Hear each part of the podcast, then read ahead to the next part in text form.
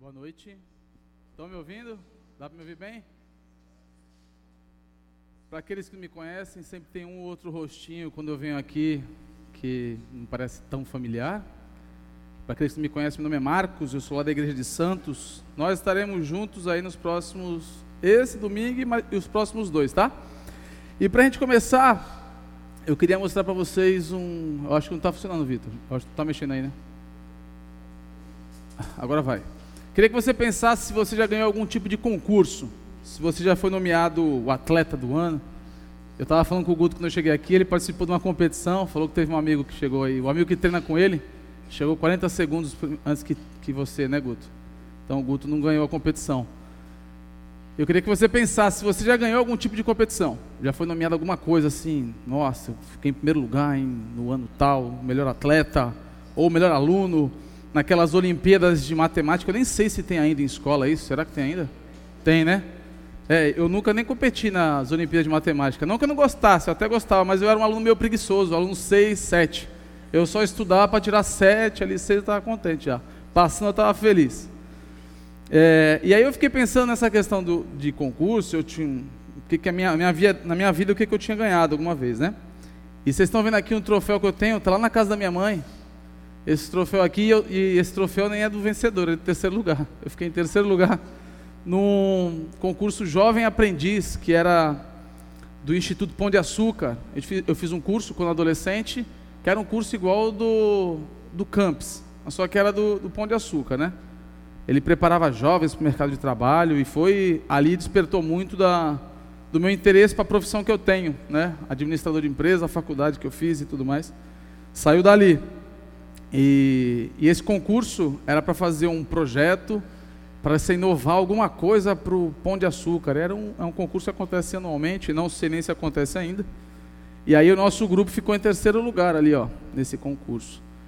Não sei se você conhecia esse concurso, já tinha ouvido falar, mas é de muito pouca expressão, né? Acho que tá... alguém já tinha ouvido falar? Não, né? Para ver como é conhecido. Tudo bem que nós não temos tanta gente aqui, mas nós tivemos pessoas que já participaram do Instituto Pão de Açúcar, que nem eu, da nossa igreja, né?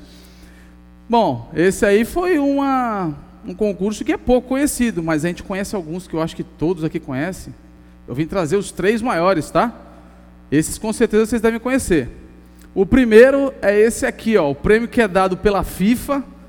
Ele se chama The Best, ele é o melhor jogador e jogadora do ano. Esse aqui é mais conhecido. Alguém sabe quem foi o ganhador, o jogador masculino que ganhou o último? Sério? Ninguém sabe?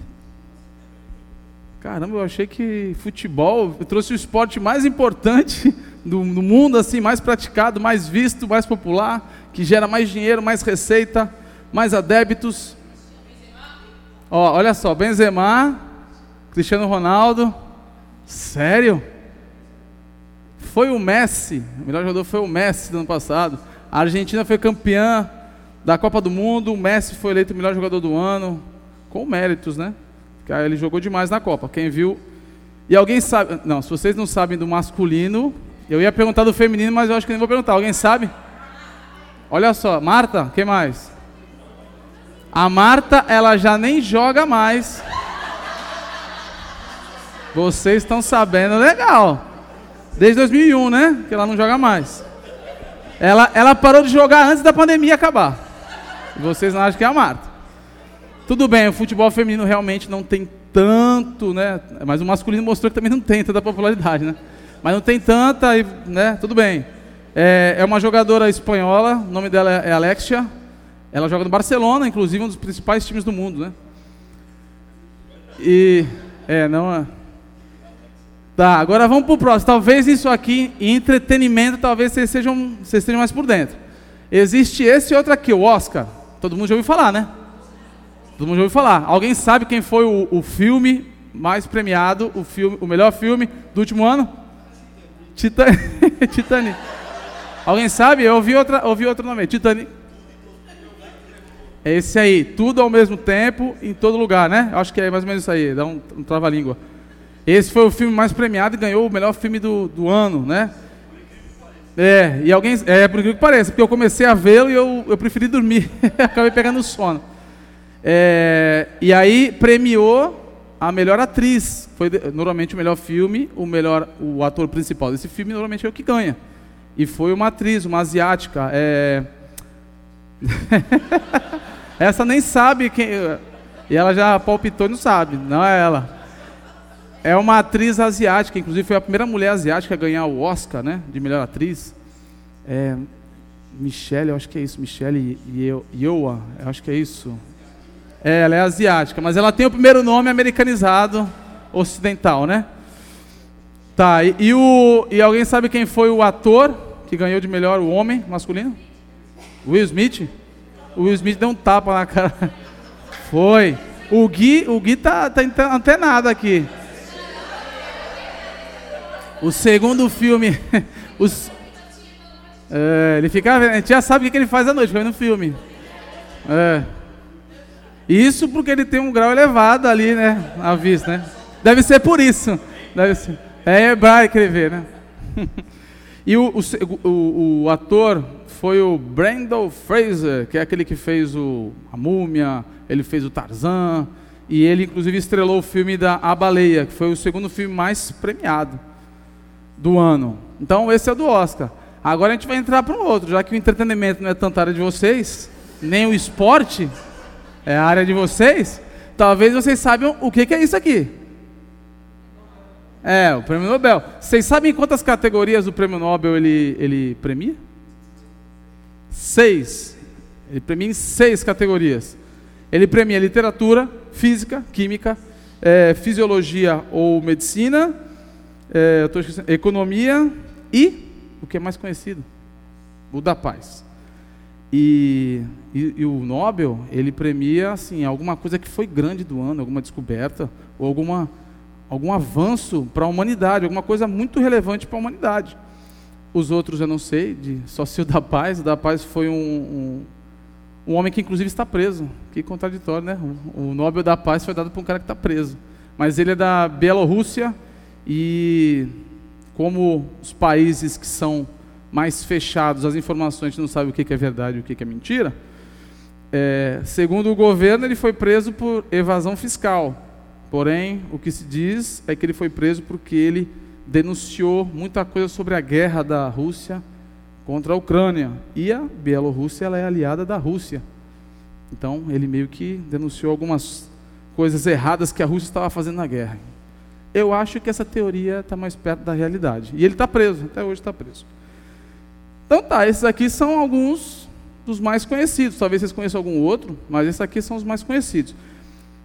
Isso aqui para mim é por ano. Mas se a gente fosse dizer assim, é, qual é o ser humano que ganharia o prêmio de melhor ser humano até hoje. Lula. Alguém falou do Lula. Alguém falou Lula. É. Então, mas antes da gente, vocês viram ali que para a gente escolher, é o mais sincero, fazer uma verdadeira, o que deu a volta por cima, tá? enfim, não vamos entrar nesse detalhe.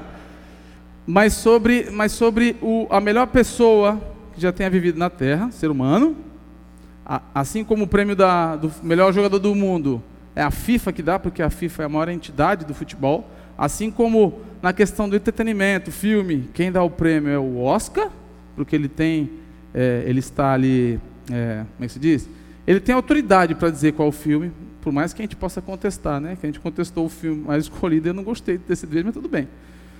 Mas ele é que tem autoridade, né? E assim como o Nobel também ele tem autoridade para dar prêmios nas, nas categorias que ele colocou. Então a gente teria que ter alguém que tivesse habilitado para falar assim, ó, o melhor ser humano que já existiu na Terra foi esse aqui. E aí, essa pessoa, ou essa entidade, ou essa é, organização, ela teria que ter algumas características, como por exemplo, ela teria que ser justa. Porque afinal ela não poderia ser alguém que é envolvido no esporte, porque ela ia meio que puxar sardinha, ia ser meio contestada, né? Tipo, pô, ele é do esporte, então ele vai escolher um esportista. Não poderia ser, então a gente já sabe uma característica, ele tem que ser alguém que seja justo o suficiente, tá? Ele também teria que ser alguém que manja de muitas áreas, porque ele vai dizer, ó, dentre todas as áreas, essa área aqui é esse cara é o melhor. Foi o melhor até hoje. Também ele deveria ser alguém que viveu aqui. Afinal, se a gente, coloca, se a gente perguntasse lá para o chat GBT, ele é uma inteligência artificial, né? Então a gente também ia contestar, ia falar assim, ah, mas ele usa informações, né? Ele capta informações de tudo quanto é lugar para dizer. Ele nunca viveu para dizer, ele não estava aqui presente. Também teria que ser uma pessoa que esteve presente em toda a história. Porque se a gente pega, por exemplo, na questão do futebol, existe uma discussão muito grande de quem foi o melhor jogador de todos os tempos. Por mais que pareça que não exista essa discussão, mas ela existe, tá? O pessoal, a maioria diz que foi o Pelé, porém alguns contestam, não, mas se o Pelé jogasse nos dias de hoje, pela tecnologia que existe, o pessoal ia saber como marcá-lo melhor. Então ele não ia conseguir fazer tanto gol, iam conseguir entender os movimentos dele melhor e iam conseguir neutralizá-lo. E aí alguns dizem, então por esse motivo, o Messi ou o Cristiano Ronaldo, ele é o melhor jogador de todos os tempos, porque ele jogou com isso, todo mundo conhecia a tecnologia que existia em cima dele, e mesmo ainda assim ele foi um jogador excelente. Ia ficar essa discussão. Ah, mas se o Cristiano Ronaldo tivesse jogado lá na época do Pelé, quando a chuteira era dura, quando a bola era pesada, quando o campo era ruim, então ficaria essa discussão. Ah, o cara da literatura lá, por exemplo, hoje é muito fácil, porque ele tem um monte de informação. Tem um monte de livro que já foi escrito, então ele tem muito mais informação do que o cara lá em, no terceiro, quarto, quinto século. Então essa discussão seria muito grande. Visto todas essas características, só teria uma pessoa que teria é, essa estaria habilitado a dizer quem é a pessoa que foi a mais assim o melhor ser humano a melhor pessoa, o maior homem ou maior mulher, teria essas características. Essa pessoa é Jesus. Eu só consigo achar Jesus na história. Só ele que teria essa, essa habilidade, só ele estaria credenciado para dizer: olha, o maior ser humano que já nasceu é este aqui. Será que ele falou? Será que ele contou de alguma coisa assim? Será que ele apontou? A gente tem um versículo aqui, eu quero que vocês leiam para mim, por favor, tá? No, no 3, lá em Santos, pelo menos a gente usa até o 3. Se não fizer 3, não sai. Então vamos lá. 1, 2, 3.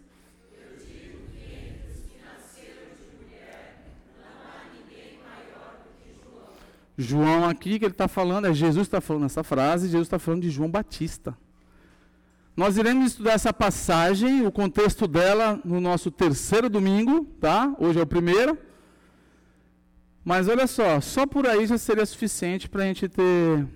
É, estaremos convencidos de que a vida desse cara deveria ser estudada. Né? Porque se Jesus está falando que esse cara, dos que nasceram de mulher, ou seja, ele está se excluindo dessa lista, dos que nasceram de mulher, o mais importante aí é João Batista, só por esse motivo já seria suficiente a gente estudar a vida desse cara. Tá bom? Então, nós temos um vencedor. Quem é o vencedor aí é João Batista. Ele foi, Jesus falou que ele foi o maior nascido de mulher. E esse vai ser o nosso tema para este e para os próximos dois domingos, tá? E antes da gente entrar aí no, na leitura e no que a gente vai ver aqui, o que a gente tem preparado, eu vou orar, tá? Para que Deus nos ajude a entender, compreender, para que Ele tire nosso cansaço, nossas preocupações, tá bom? Orar então. Senhor, eu quero te agradecer por essa noite aqui, pelas pessoas que estão aqui presentes. Te pedir para que o Senhor nos conduza a entender, nos dê foco. É, o Senhor sabe da preparação, do estudo, de tudo que a gente fez aqui até chegar hoje. Mas o Senhor tem autoridade para querer mudar e que Teu Santo Espírito possa nos conduzir, me conduzir aqui agora, para que a gente possa ver a Tua palavra, lições, conhecimento, aprendizado. Por favor, Senhor, te clamo. Entrego nas Tuas mãos. Também para aqueles que não vieram, aqueles que estão em casa ouvindo, vão estar ouvindo em casa. Te peço por eles também, Senhor, dê concentração, tire as preocupações, aquilo que tem ansiedade sobre a segunda-feira, sobre o resto da semana. Por favor, Senhor, em teu nome que oramos. Amém.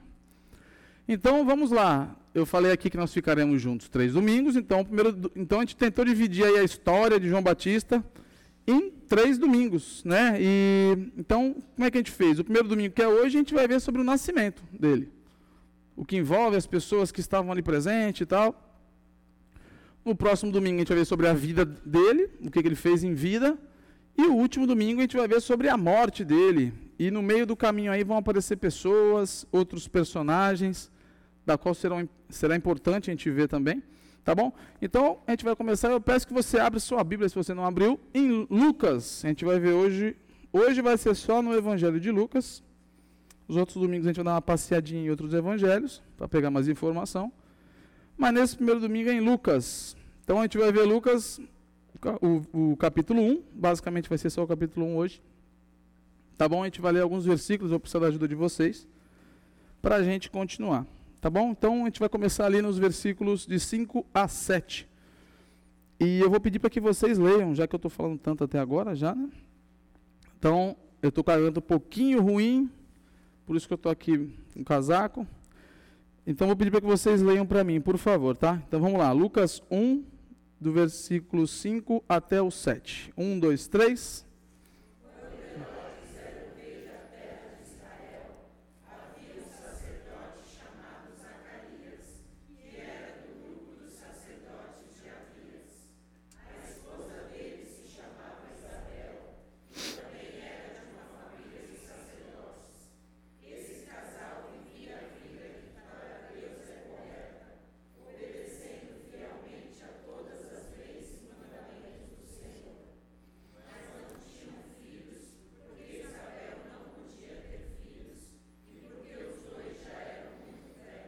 Então a gente vê que sobre o nascimento de João Batista, um comecinho aqui da nossa história aparecem outros personagens. O primeiro dele é Herodes. Herodes o Grande, é, ele era o, o, o, rei aqui da terra de Israel, e é, essa informação é muito importante, parece que está aí solta, e nada está solto na Bíblia, né? Mas isso é bom para a gente saber, se localizar na história. Se você for ver na história, onde, quando, qual foi o período em que Herodes foi o rei de Israel, você vai saber em que período ele está falando aqui. Tá? Então, essa informação, Lucas se atentou e se preocupou muito com isso, de colocar quem era. Ele, ele faz isso muitas vezes no evangelho dele. Tá? A gente vai ver isso mais para frente também. E aí aparecem outros dois personagens. Então, um deles é Zacarias e o outro é Isabel, sua esposa. E fala aqui que eles eram no grupo de sacerdotes. E o que, que isso traz relevância? Isso quer dizer que eles serviam no templo, eles tinham funções. Ele né, tinha função no templo e ela vinha também numa família de sacerdotes, da qual servia no templo, fazendo algumas funções lá. E aí o detalhe importante daqui, ó, que é onde começa a nossa história a, a funilar, é no versículo 6, que ele fala assim: Esse casal vivia a vida que para Deus é correta, obedecendo fielmente a todas as leis e mandamentos do Senhor.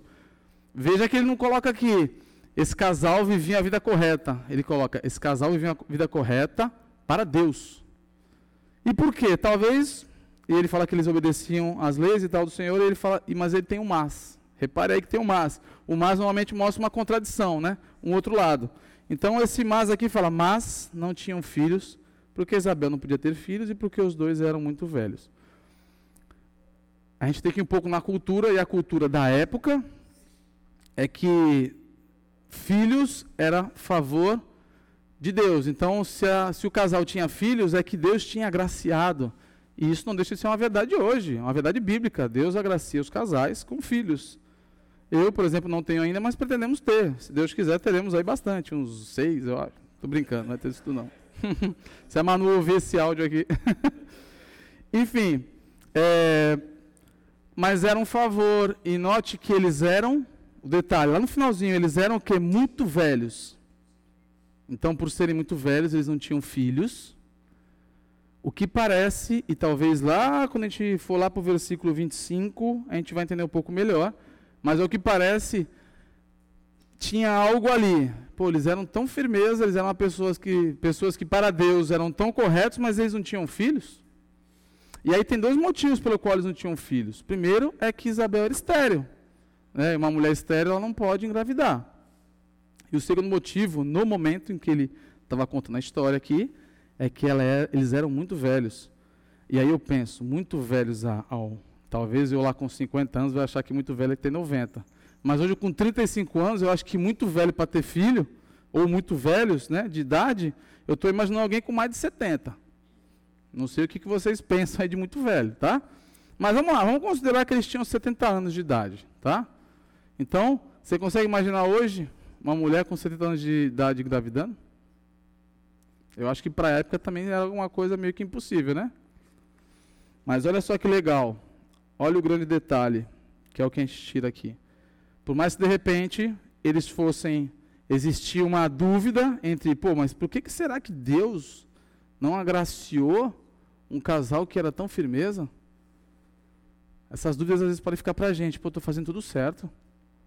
Estou tentando fazer tudo certo, estou buscando, e às vezes as coisas não acontecem comigo, acontecem para aquele que está fazendo as coisas erradas. Né? Às vezes podem vir essas coisas para a gente. Né?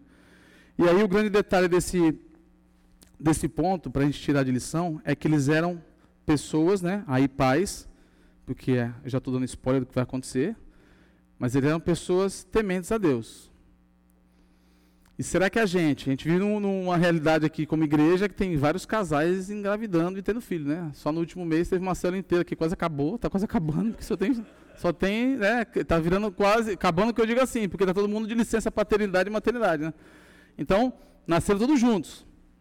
Parece que, né, eu não vou dar spoiler do que eu vou falar aqui, mas então, será que nós temos nos tornado tementes a Deus, independente daquilo que a gente quer, o que a gente busca, ou do que os outros falem, porque talvez chegassem pessoas para eles, agora eu estou fantasiando, eu estou imaginando o que poderia ter acontecido, pessoas falando, pô, mas será que não tem alguma coisa aí na vida de vocês aí?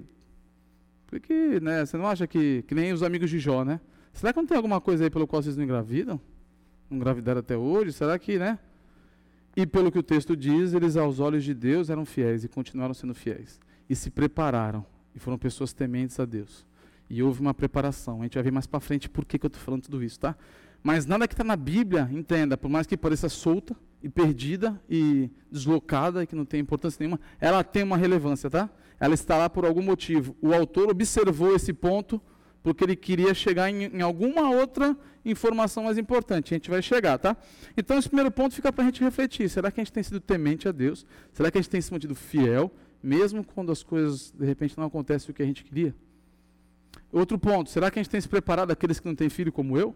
Será que a gente tem se preparado para ser pessoas tementes a Deus, para quando tivermos filhos, podermos encaminhar os nossos filhos no caminho do Senhor? Sermos exemplo? Termos ferramentas para lidar com os nossos filhos quando formos pais? Ou aqueles que se converteram e já eram pais, será que vocês têm corrido atrás? De ser temente a Deus para poder encaminhar os filhos de vocês um caminho correto? Fica a primeira reflexão para a gente. Então, vamos continuar o texto aí.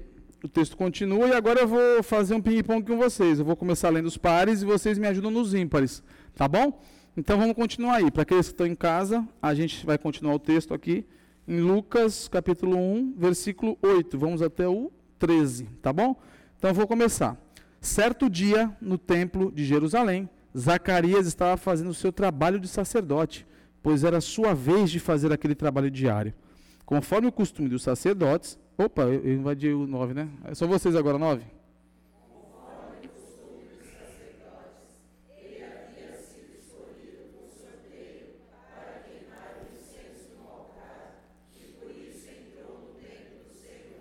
Durante o tempo em que o incenso queimava, o povo lá fora fazia orações.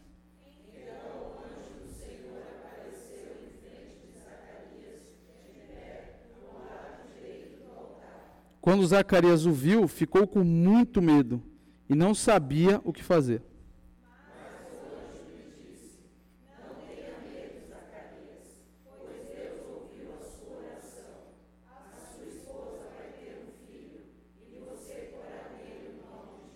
Olha só que louco. O muito, muito medo foi por minha parte, tá? O texto só fala com medo.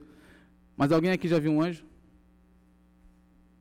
Não? Lá em Santos, quando eu fiz essa pergunta, uma pessoa no final me procurou falou que já tinha visto. E imagina você ver um anjo.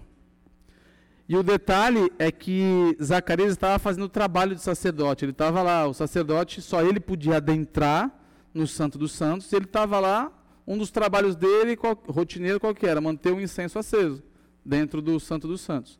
Ele entrava amarrado, até porque se ele entrasse de forma errada e morresse, iam ter que puxar ele. Ninguém podia entrar lá. Era um lugar muito santo, era um lugar que só podia entrar sacerdote. E existia uma lógica de sorteio para que cada um fosse para lá. E ele estava no seu trabalho. E aí, do nada, aparece um anjo. E se já não bastasse ter aparecido um anjo, o anjo ainda diz assim: não tenha medo. como se fosse possível não ter medo, vendo um anjo. Pois Deus ouviu a sua oração, a sua esposa vai ter um filho, e você porá nele o nome de João. Olha aí o detalhe, que é o que a gente vai tirar de lição dessa parte. O anjo falou que Deus ouviu a sua oração. Voltando para a cultura, né, que se tinha na época, as pessoas se casavam muito cedo. Elas não eram que nem eu, que casou com 33, 33 anos. Elas, né, elas casavam muito cedo, às vezes na adolescência. E vamos imaginar que esse casal tenha seguido essa, essa mesma tradição. E que tenha casado na adolescência também. Vamos lá, contar para 17 anos, tá? Eu acho que já era muito 17 anos, mas tudo bem. 17 anos esse casal, é, eles fizeram um casamento. Vamos contar que eles estavam aí com, a gente falou com 70 anos, né? Então, 53 anos, é isso? 53 anos e o anjo disse: Deus ouviu a sua oração. Isso quer dizer que eles oravam pelo filho. E tem um princípio no nosso material, não sei se todos aqui conhecem, mas nós temos um material de preparação para aqueles que chegam na nossa igreja, em que a gente chama de ano de treinamento. E um, e uma, um dos conceitos da qual nós trabalhamos é o orar até. E esse orar até significa o quê? Orar até onde? Até alguma coisa acontecer. E esse casal, pelo que parece, que era temente a Deus, isso palavras do, do próprio evangelista aqui, dizia que esse casal era firmeza e eles estavam orando. Imagina lá um cara, imagina você no seu grupo de comunhão discipulado, e aí você faz grupo de comunhão discipulado com uma pessoa de 70 anos, e aí você fala, pô, quais são os pedidos de oração para essa semana? Aí fala assim, é ter um filho, é que minha esposa engravide. E aí passa 10 anos, qual é o seu pedido de oração? É que minha esposa engravide. Qual é o seu pedido de oração depois de 20 anos? Então esse casal orava, ao que tudo indica, eles oravam e não tinham esse anseio e talvez essa esperança, isso aí é parte minha, tá? De que pudessem engravidar, que era algo que eles queriam, almejavam. E aí vem para a gente o conceito, né, que é uma coisa bem batida no nosso treinamento, mas que a gente tem que relembrar. Você tem praticado isso? Você tem praticado orar até, até nas coisas que parecem impossíveis? Hoje, por exemplo, eu fui visitar um, um amigo de trabalho que ele está numa uma clínica de, de repouso, né? Ele tem 71 anos e hoje ele está praticamente sem movimento nenhum. Isso aconteceu de um, menos de dois meses. Uma pessoa que dirigia, que já vinha tido uma, uma perda de memória e tudo mais, mas que dirigia dois meses e hoje ele não consegue nem, se nem mexer o braço direito. E eu fiquei pensando, eu orei por ele lá antes de sair, né? E eu fiquei pensando, eu orei e saí pensando assim, cara, é, provavelmente a situação só piore, né? Ele tem 71 anos de idade, vem piorando. Mas será que a gente tem feito isso aí de, de orar e achar que já sabe a resposta? E se o homem se levanta lá e melhora, fica em pé? Né? Isso é um detalhe importante. Ele tem 71 anos e tem uma filha de 9 anos. Ele foi um dos que engravidou velho, muito velho. ele não engravidou, ele, ele engravidou alguém, né? Não, é, mas olha só, para a gente os conceitos, né? Que fica para a gente aqui um detalhe que pode passar despercebido. A gente tem gasto tempo com oração, aquele seu parente que só dá trabalho, ou sua esposa que talvez não mude alguma coisa, o seu marido que seja cabeça dura para outra, as finanças que vocês têm dificuldade a vida inteira, nunca conseguiram guardar, estão sempre no vermelho. Será que a gente tem abandonado a oração, não tem ido orado até, até, ou por pessoas, pessoas que não se converteram, pessoas do nosso, nosso meio, que não conhecem a Jesus, a gente acha, esse cara já era, já deu oportunidade, já falei com ele, já falei com ele, já falei com ele, já falei, já falei, já falei, já falei. Será que a gente tem abandonado, esquecido, achado que a gente, a gente tem orado já sabendo, já dando a resposta? Não, Deus, eu estou orando aqui, mas eu sei que ele não vai se converter, não, mas estou orando aqui. Orar até acontecer alguma coisa, né? A gente viu aqui um. Teve o, o batismo recentemente, né? Nossa igreja. Eu estou vendo ali o seu Paulo. e na história né, que eles tinham lá atrás, já começado a fazer, depois deram uma parada, depois voltaram, tipo assim, uma pessoa resposta de oração. Resposta de oração do João Paulo lá, que ele foi lá, né, falou no quarto, era uma criança, não que seja muito maior que uma criança agora, mas, mas era uma criança, quando orou pelo, pelo seu Paulo, hoje ele está aqui. Resposta de oração, de um orar até. E foi até um tempo curto, né, considerado com 53 anos de oração para ter um filho ou 43, ou 33, ou 23, seja lá qual for a idade que, que são considerados aqui, que a gente pode considerar que seja alguém muito velho. Conceito para a gente, orar até, até quando? Até algo acontecer, até Deus se mover. Se Ele quiser esperar por 50 anos, 30 anos, 20 anos para algo acontecer, espero que você esteja na brecha ali, ó, que nem fala em Ezequiel, né? Deus falando no seu povo lá em Ezequiel, acho que é Ezequiel 39, se não me engano, acho que é isso. Que ele fala, é, não havia ninguém.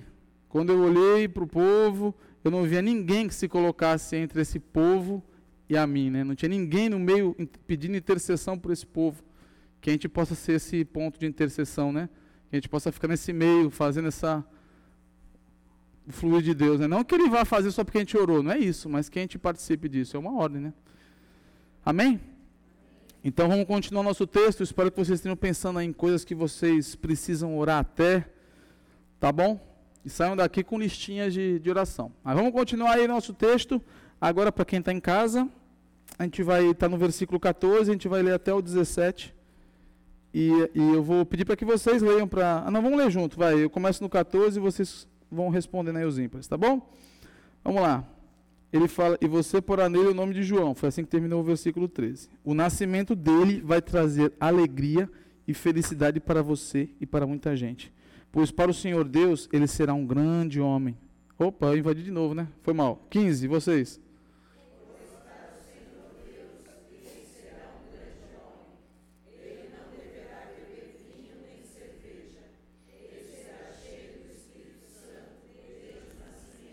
Levará muitos israelitas ao Senhor Deus, o Deus de Israel.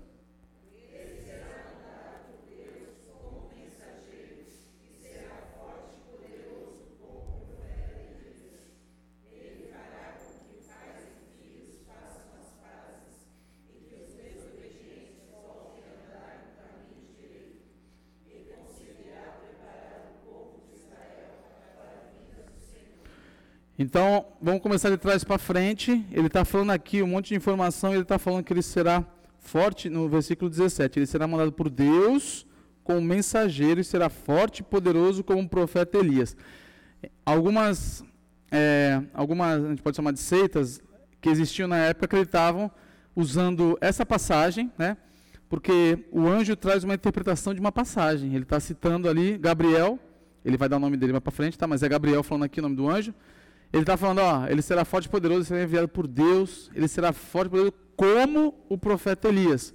Ele está se referenciando a essa passagem, essa profecia no, em Malaquias, do Antigo Testamento. O último capítulo de Malaquias, ele está falando sobre o fim dos tempos, tá? como será o fim dos tempos lá. Mas ele, mas ele fala assim um trecho. É, mas antes que isso aconteça, né, e vamos ler aqui então, já que está aqui, um, dois, três.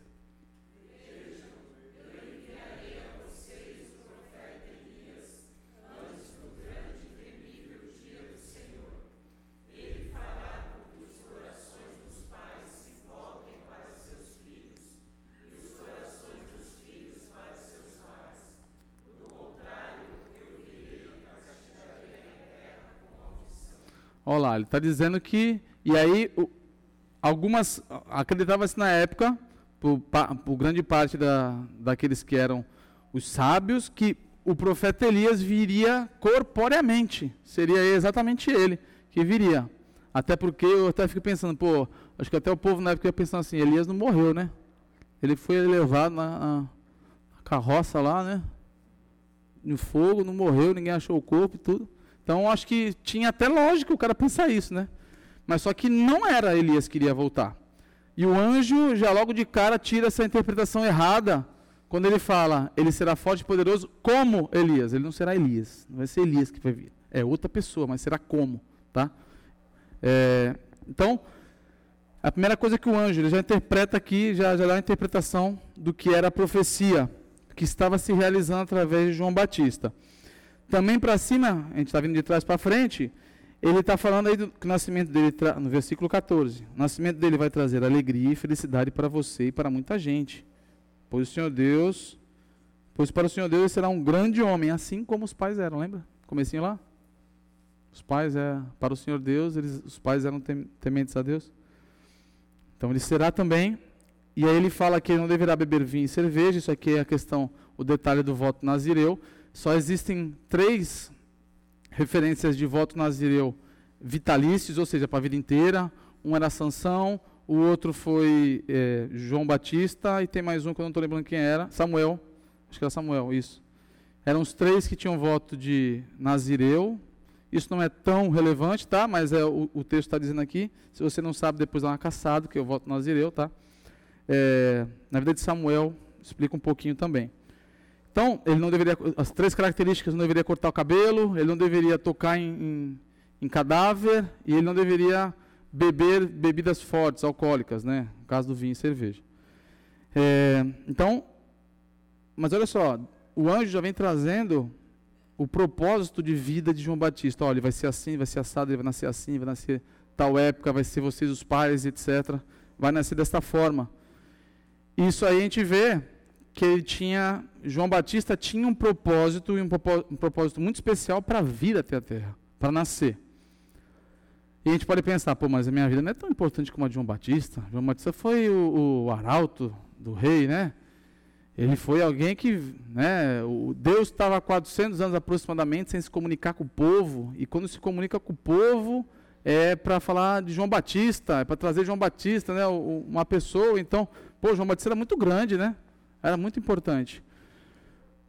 Mas todos nós temos uma importância. Nós nascemos na família que nascemos por um motivo, a gente nasce com características, habilidades por um motivo. Se você tem facilidade com com cálculos, é para provavelmente você trabalhar nessas áreas, trabalhar com isso. Se você nasce com facilidade de, de mexer com, com doente, né, ser um médico, é algo que não é todo mundo que tem. Então, se você nasceu com, características assim, com esse tipo de talento, é por um propósito.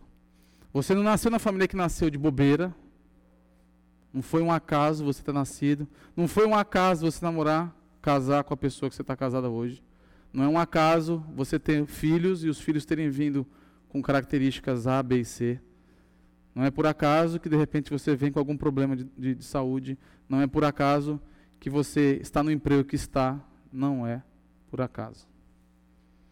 Tem um, um, um estudo que eu fiz aqui na igreja, que está gravado, acho que as igrejas estavam juntos, que eu falava sobre a questão da graça.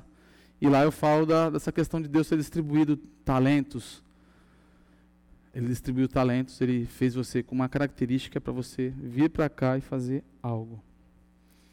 Eu dei um exemplo lá em Santos, por exemplo, minha família inteira, por parte de pai, por parte de mãe também. Os homens todos tinham problema com bebida. Impressionante. Por parte de pai e por parte de mãe. Uns mais, outros menos.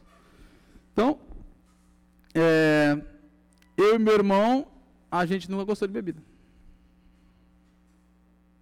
Eu e meu irmão fomos os primeiros da família a nos convertermos. Então, existe um propósito pelo qual as coisas acontecem. Você provavelmente é uma resposta de oração de alguém em algum momento. Talvez alguém estivesse orando pela minha família, vendo o problema de bebida que existia, que eu não sei, ninguém da minha família sabe e talvez a gente nunca vai saber, pedindo para que isso mudasse. E talvez a resposta de oração fosse eu e meu irmão que nascemos. E vamos mudar essa, essa história daqui para frente. Estamos mudando, amém. Né? Você também pode ter coisas assim na sua vida. Talvez você nem, nem, note. Por que, que você nasceu e fala, pô, minha família é toda bagunçada, cara. Eu tenho raiva de estar com eles, eu não, gosto porque eles estão desse jeito aqui. Não é à toa que você tem identificado isso. Não é à toa que você nasceu nessa família, não é à toa que você está no meio dessas pessoas no seu trabalho, não é à toa.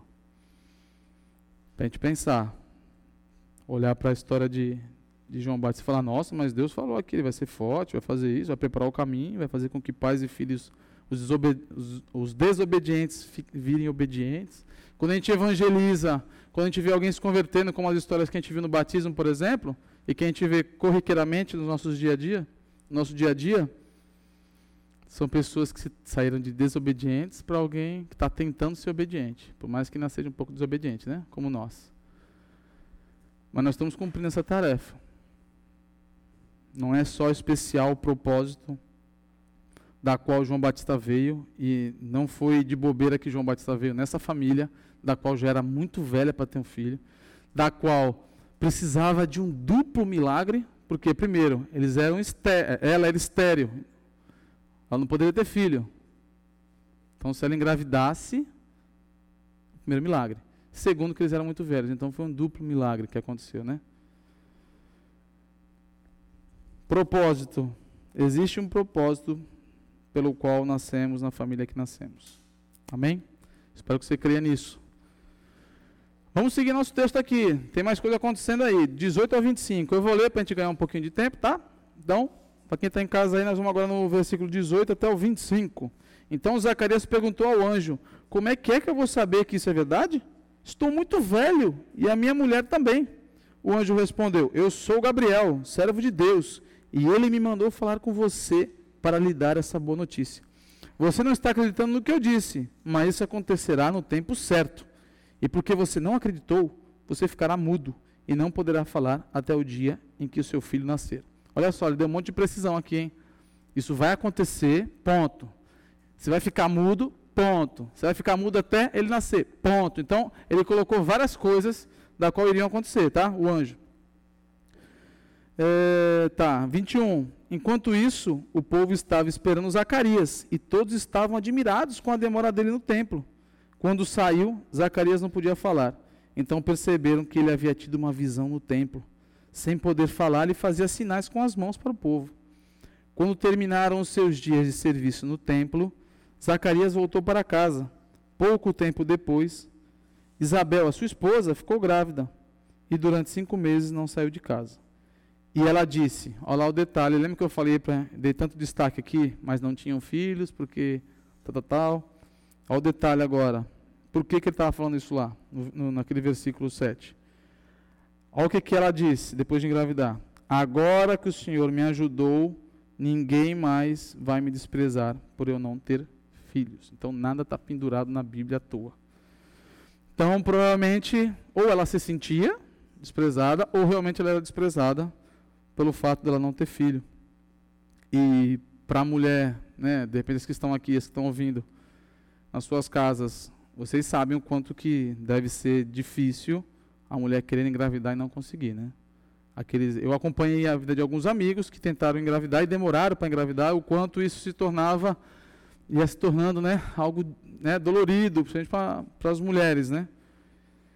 Então, imagina a alegria dessa mulher no fim da vida, está, ou muito velha, né? Está engravidando, uma resposta de oração e entender que, olha, agora mais ninguém vai me desprezar. Porque agora, porque Deus me deu aí um, um filho. E olha também outro detalhe, ela ficou cinco meses sem sair de casa, provavelmente devia ser porque ela já era muito velha, né? Então eram cuidados que ela deve ter tomado, né? Porque ela já era muito velha, né? Então deve ter tomado cuidados para para formação no começo, né? É mais fácil da mulher é, abortar, né? A criança, então provavelmente deve ter sido por isso. Mas olha só aí o, o, o que foi muito, muito legal. A gente vai pular esse trecho aqui porque o anjo sai daqui de lá com sai da história de João Batista e o anjo vai para a história de Jesus. Ele aparece para outra mulher aqui, ó, a continuação do 26. Quando Isabel estava no sexto mês de gravidez, mais uma informação importante. Então, significa que João Batista era quanto tempo mais velho que Jesus? Seis meses. Então, informação importante. A gente vai falar disso mais para frente. É, Deus enviou o anjo Gabriel a uma cidade da Galileia chamada Nazaré. O anjo levava uma mensagem para uma virgem que tinha casamento contratado. E essa virgem era Maria, a gente sabe parte da história. Né? Então a gente vai dar um pulo aqui, mas o interessante é que quando agora você falar que alguém está grávida, você fala assim, não, a, a gente conta, pelo menos eu ouvia muito essa história, né? A cegonha, né? A cegonha veio trazer, né? aquela história que a gente contava para as crianças. Agora a gente vai contar assim, Gabriel apareceu para essa mulher, né? Gabriel, Gabriel, o anunciador aí de filhos, apareceu para Maria apareceu para Zacarias. E veja que o anjo Gabriel, é, aqui, Maria era uma adolescente e existe uma contradição de qual seria a idade dela exato, mas provavelmente ela era bem novinha, volta dos 14 anos de idade. E nós vemos Gabriel chegando para Zacarias e para Isabel, que tinham, a gente imaginou aqui, 70 anos de idade, e ele chegando para Maria, que tinha 14, vai, vamos pensar. Gabriel, ele não chegou tarde demais para Zacarias e Isabel, e Gabriel não chegou cedo demais para Maria. Ele chegou no tempo que tinha que chegar. Voltando para o testemunho do batismo, o Neylor e a Paula, eles não estão aqui porque casaram, né? Foi isso, né? Então, lua de mel, né? Olha que maravilha. Então, tomara que eles escutem em casa. é, eles contaram, né? Que tentavam ter o segundo filho e não conseguiam ter o segundo filho. Foi só acontecer o que aconteceu e agora veio o segundo filho. Gabriel não chegou tarde para Neylor e, e, Paulo. Ele chegou no tempo que tinha que chegar. Ele chegou no tempo que tinha que chegar. Amém? Então é isso aí. Aqui ele conta a história e tudo, e, e Maria com medo e tudo mais. Então a gente vê uma gravidez muito desejada. E a gente viu uma gravidez, entre aspas, indesejada, porque Maria não queria engravidar. Certo? Ela era nova, nem tinha casado. Como é que ele ia pensar em querer engravidar? Né? Mas olha o que acontece, a gente vai seguir nosso texto aqui, deixa eu ver se pula aqui, é, pulou. Para o 39, tá? A gente pulou a parte de Maria, você que está ouvindo a gente em casa e você aqui também. A gente pulou o trecho porque não é o nosso foco, a gente está querendo pegar o foco em João Batista, tá? Então a gente pula esse trecho e a gente vai para o versículo 39. E agora eu vou precisar da ajuda de vocês, tá? Eu vou começar nos ímpares e vocês no, nos pares. A gente vai ler do 39 ao 45, tá bom? Então vamos lá. Alguns dias depois, Maria se aprontou e foi depressa para uma cidade que ficava na região montanhosa da Judéia.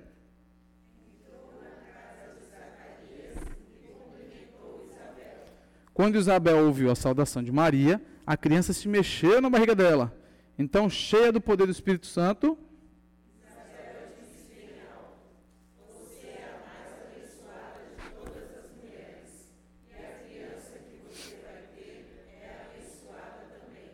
Quem sou eu para que a mãe do meu Senhor venha me visitar?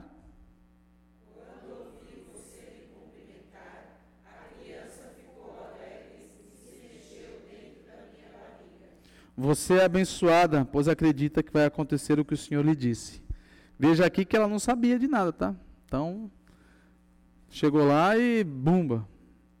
Naquela época não tinha WhatsApp, não tinha e-mail, não tinha. Ela não postou no Instagram vem Jesus, né? Ela não postou, ela não sabia, a informação era diferente. Eles eram pessoas pobres. Você vê que aqui está falando que. É, vocês gostaram, né? Alguns. Porque você sabe que isso acontece, né? Alguns dias depois, Maria se aprontou e foi depressa para uma cidade que ficava na região montanhosa. Ou seja, não era uma coisa simples, tá? Ela não pegou o VLT e andou aqui, sei lá, 7 quilômetros para chegar aqui, tá? Então, era uma coisa longa, né? E, e, o interessante daqui é que a gente vê que João Batista, ainda na barriga, ele saudou o rei que, tá, que tinha chegado, né? Ele adorou Jesus na barriga, né? Ainda na barriga ele adorou. Se a gente olha o Salmo 139, né? A, a descrição que o salmista faz de quando Deus o criou, cada parte do meu corpo que você fez, né, você pensou nisso, pensou naquilo, aquela descrição muito, aquela poesia muito bonita, é, a gente vê que, mais uma vez, não existe um acaso. É, Deus está no controle de tudo, Ele, ele que, que manda, Ele é que permite que venha filho ou que não venha filho, né? E ainda que seja uma gravidez desejada ou uma gravidez indesejada, é, veio de Deus. E aqui a gente pega um ponto de extrema importância que é, e a gente tem que ter, tomar um cuidado para falar disso, mas não importa em que época da história isso acontece, não importa se lá atrás as crianças eram sacrificadas para agradar o deus Moloque, não importa se os indígenas sacrificam só seus bebês pequenos, porque eles acreditam que se nascem com defeito ou se nascem gêmeos, vai trazer maldição para a tribo ou não. Não importa se Herodes o Grande mandou matar as crianças recém-nascidas porque não queria que o Salvador viesse. E não importa se nos dias de hoje o lema seja meu corpo, minhas regras. Não importa. Não importa. Deus é quem manda as crianças. E ninguém tem autoridade de matá-las. E a gente vê que a importância desde a barriga que se tinha de cada criança aqui. Desde Jesus, uma, uma gravidez indesejada, volto a dizer, há uma gravidez desejada, que era de João Batista e muito desejada. E olha o quanto que essas duas mães, a gente vê aqui para ver a importância disso. A sequência desse texto que a gente leu, do 46 até o 55, é uma canção de Maria que ficou conhecida como Magnificar. Ah, nós tivemos até uma cantata que tinha esse tema, né? Magnificar, que é dessa canção que Maria né, proferiu aí, com certeza usada pelo Espírito Santo, para falar né, o quanto ela estava. Né? A minha alma anuncia a grandeza do Senhor, meu espírito está alegre. Depois na, em casa você pode ler a beleza que é essa canção proferida por Maria, que eu repito, estava numa gravidez indesejada. Ainda assim. E aí, ó, o detalhe importante aqui, ó, no versículo 56, depois de mostrar aí a canção Magnificar, é, o versículo 56, Maria ficou mais ou menos três meses com Isabel e depois voltou para casa. Vocês lembram que o anjo Gabriel apareceu para Maria depois de quanto tempo que ele tinha aparecido para Zacarias? Seis meses. E aí, o texto no 39 diz, depois de, da história toda ali, fala: alguns dias depois, Maria se aprontou. Então, alguns dias depois, próximo dali, ela foi lá para a região montanhosa. Se ela ficou três meses com com Isabel, provavelmente ela ficou naquele período em que a mulher já está mais, né, mais ali, um movimento limitado, e ela ficou lá para dar uma força, né, para Isabel. Olha que legal, uma grávida cuidando de outra grávida. Mulherada, não só mulherada, né, mas o ser humano naquela época parecia bem mais forte, né, do que, do que a gente hoje, né, a gente parece muito mais frágil nos dias de hoje. Mas amém, Deus cuidou e Deus cuida do mesmo jeito. Amém? Então tá, Vamos continuar. A gente vê aí a importância desde o ventre, o quanto que a criança é importante, o quanto que João Batista já era amado, já era preparado, antes mesmo de vir. E recapitulando, ele já tinha vindo numa condição bem diferente, né? Em pais muito velhos, em milagre duplo, porque era estéreo, Isabel. O cabra sai de lá de dentro mudo, viu, viu um anjo. Olha só, olha o que contornava o nascimento de João Batista. Quanta coisa. Quanto, né? E a coisa ficando ainda mais, ó. A gente vai ler aqui agora, onde que é eu coloquei aqui? Opa, que eu coloquei, pá, passou. 57, a gente vai dar um... A gente vai para 56, né? Agora a gente vai para 57. Tá até 79, mas a gente não vai ler até o 79, tá? É, eu vou precisar da ajuda de vocês, a gente vai ler até o 66, tá bom? Eu vou começar no 57 e aí vocês vão me responder nos pares, tá bom? Chegou o tempo de Isabel ter a criança, e ela deu à luz um menino.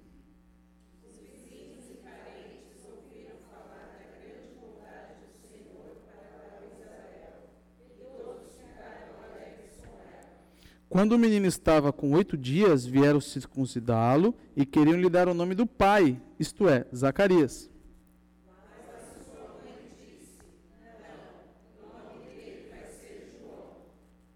Então disseram: Mas você não tem nenhum parente com esse nome?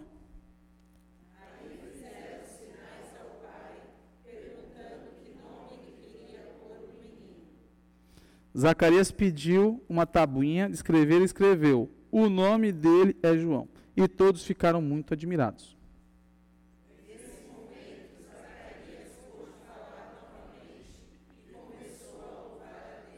Os vizinhos ficaram com muito medo e as notícias dessas coisas se espalharam por toda a região montanhosa da Judéia.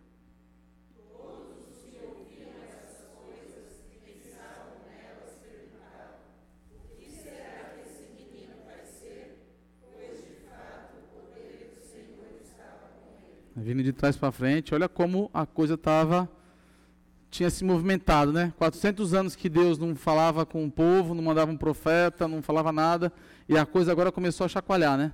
Começou o caramba, milagre, não sei o quê, então a coisa começou a acontecer. O cara que estava mudo. E um detalhe interessante é que fala que quando eles foram perguntar para o pai qual seria o nome da criança, eles fizeram sinais ao pai. Se fizeram sinais ao pai, provavelmente ele também não estava escutando. Ele devia estar surdo e mudo, o cabra, né? E aí, depois que nasce, se cumpre, ele volta a falar, né? E também outro detalhe importante, provavelmente ele não havia se comunicado com Isabel para falar o nome da criança, tá? Porque todo mundo ficou assim, oh, caramba, como assim? Porque ela falou que o nome seria João, e aí foi perguntar para o pai, e o pai escreveu João, todo mundo, caramba, bateu, bateu com o nome. Então provavelmente ele não tinha, eles não tinham se comunicado para falar o nome da criança. Olha que interessante, né? E aí o texto para frente, a gente vê aí é, uma outra é uma outra canção, né? Dessa vez é Zacarias que tem que faz essa canção. E essa canção é chamada de Benedetto, que seria bendito, né? Então é uma outra canção muito bonita da qual ele interpelado pelo Espírito, ele vai, louvemos, estou no 68, louvemos o Senhor, o Deus de Israel, pois ele veio ajudar o seu povo, lhe dar a liberdade e tal. Ele fala da questão, ele falando ali para a criança, e o legal é que ele, ele fala tudo isso e ele vem aqui ó, no versículo 7 e meia, que é o que eu quero dar uma atenção. Zacarias está falando tudo aquilo né, sobre o Salvador, sobre a preparação, e ele fala. Eu estou imaginando ele aqui falando para João Batista no berço, com poucos dias. E você, menino, será chamado profeta do Deus, Deus Altíssimo, irá diante do Senhor, a fim de preparar o caminho para ele. Olha que legal, né? Que bonito. Ele com o filho ali já interpelado pelo Espírito Santo, é, profetizando coisas que iriam acontecer com, com o filho dele. Mais uma vez, a importância. Lembra que lá no começo, quando o anjo aparece para ele, ele fala que é, o menino será de grande alegria para você e para muitas pessoas. Então, João Batista trouxe aquele, aquela alegria para o pai, e é nítido, né? Ver o quanto que os dois estavam felizes, mais um cumprimento do que o anjo, é, que Deus falou através do anjo Gabriel. Esse primeiro domingo, a gente viu sobre o nascimento de João Batista, né? O que que que que rodou, né? O que que aconteceu, os acontecimentos ali e que eram coisas algo miraculoso, primeiro porque Deus não estava falando com o seu povo já tinha muito tempo. Aí ele, quando ele fala, é através de um anjo e para anunciar milagres que iriam acontecer, porque alguém, um ventre que era estéreo, ia gerar uma criança. E todos sabiam que ela era estéreo. E todos sabiam que ela era muito velha. Inclusive o anjo Gabriel, quando vai falar com Maria, fala assim: e a sua parenta, é, Isabel, ela está grávida, mesmo sendo muito velha. Então todo mundo estava ali convencido de que ela era muito velha. E o milagre acontece. E aí tem destaques do como seria a vida dele, né? Teria um propósito. Para esse primeiro dia do nascimento de, de João Batista, o que a gente tira de tudo isso, que eu quero que você saia daqui pensando, é que existe um propósito para cada detalhe.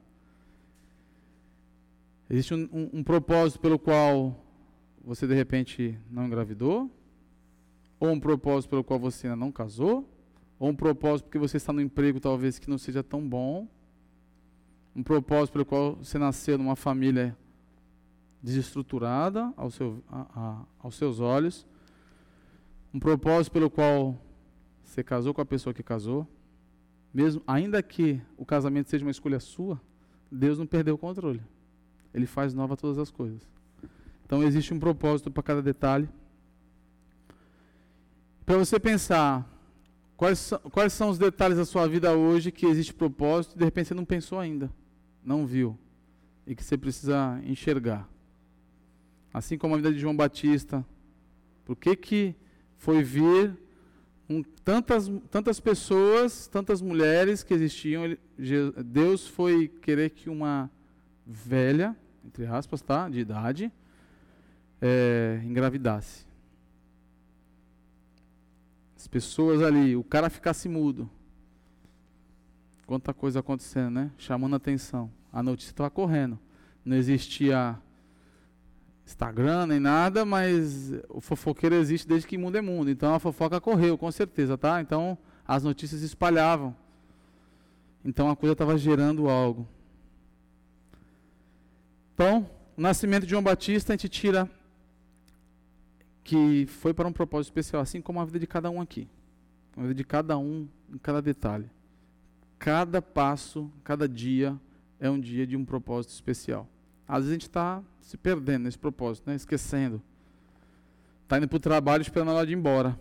Né? Esperando a sexta-feira. Nem amanhã, chega segunda-feira e fala, caramba, faltam cinco dias para sexta. Né? Mas como existe um, um propósito, você está lá. Você não tem os, os talentos que tem, Deus não te deu a capacidade de lidar com informática de bobeira. Ele não te deu capacidade de ser enfermeiro, de ser médico, de bobeira. Te deu capacidade de ser alguém concentrado, de bobeira. Existe um propósito para cada detalhezinho da sua vida, da minha e da sua. E por que, que nós nascemos assim? Semana que vem a gente vai ver sobre a vida de João Batista e no último domingo vamos ver sobre a morte dele. Espero que você leia em casa. Se não ler, a gente vai ler aqui, tá? Pensando de que aquele que era. Jesus falou, né? É o maior nascido de mulher. Então tem muita importância para ele estar tá aqui na Bíblia e para a gente estar tá estudando. Amém? Então vamos, vou orar com vocês. Lembrando que ele tinha pais tementes, pais que oravam, e oraram, e oraram, e oraram, e oraram. E, e, ainda que não tivesse tido filho, eles, eles oraram. Eles tinham esperança de que Deus ia fazer. De repente pode ser que não venha filho, talvez a resposta da sua oração seja diferente. Mas Deus espera que a gente ore. E o contexto é que a gente ore até, até algo acontecer. Amém? Eu vou orar então pelas nossas vidas. Senhor, eu quero te pedir, te agradecer, é, porque o Senhor nos mandou aqui. E claramente tem muitas coisas da qual a gente não escolheu, a gente não, não entende por que acontece e porque somos pequenos. Nos ajude, Senhor, a entender os propósitos de tudo que tem acontecido em nossas vidas, de cada detalhe, por que, que nós somos de tal forma, por que temos capacidade para algumas coisas e não para outras, por que, que nascemos na família que nascemos, por que temos os pais que temos, por que temos o irmão que temos, por que convivemos com as pessoas que convivemos. Por que, que o Senhor nos leva para alguns lugares que a gente não planejava e a gente está lá? Por favor, Senhor, nos ajude a entender. Também te clamo para que entendamos que tudo que está aqui na tua palavra é útil, é, é suficiente para que a gente te conheça, para que a gente dependa mais de ti, Senhor, por favor. Ajude-nos a começar uma semana olhando para os propósitos que o Senhor tem, para cada detalhe, para cada ponto, para cada dia, Senhor. Também te clamo pela, a gente conversou aqui, pelas grávidas e pelas mães recentes. Te clamo, Senhor, para que essas novas vidas possam vir a trazer alegria, como está na tua palavra. É, novos homens, novas mulheres aí que, que cresçam é, nos teus caminhos, ouvindo a tua voz. Te clamo pelas nossas crianças aqui, Senhor. Cada criança que está aprendendo lá no fundo, te clamo também aí pelo acampadento que vai acontecer em julho também, outras crianças que vão vir aqui, Senhor. A gente sabe de que muitas famílias chegaram até o Senhor por causa dos filhos pequenos. É, nós temos aqui histórias como essa aqui no nosso meio, Senhor. Então, te clamo para que que crianças que venham aqui possam se interessar, que o Senhor traga, que as famílias se aproximem daqui, Senhor, venham a ser transformadas que esse evento não seja apenas uma diversão, que seja também diversão, mas que não seja apenas diversão, Senhor, seja transformação para crianças e para adultos e velhos, por favor. Em nome que oramos, amém. Boa semana para todos, até semana que vem, espero vê-los, acho que não tem nenhum recado, né? Então é isso aí. Boa noite.